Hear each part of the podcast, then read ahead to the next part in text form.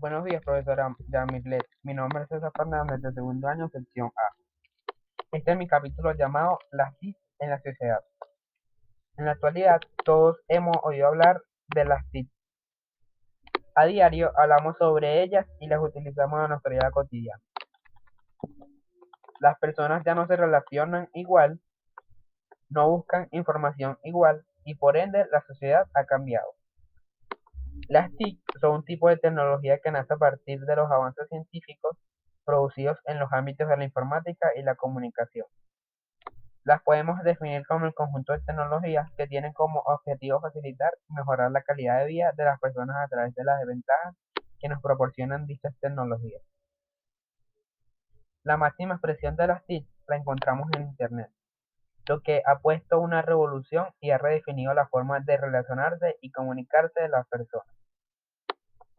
Ventajas y desventajas de las TIC. Aunque las TIC por norma general nos han reportado muchas más ventajas que desventajas. Cabe destacar que existen ambas fuentes. Algunas de las ventajas más importantes son interacción sin barreras geográficas, accesibilidad y diversidad de conocimiento de información, grandes beneficios para la sociedad en sectores de gran importancia como educación y salud, ahorro de tiempo y costes al poder acceder a la información y comunicarnos de una forma más rápida y sencilla.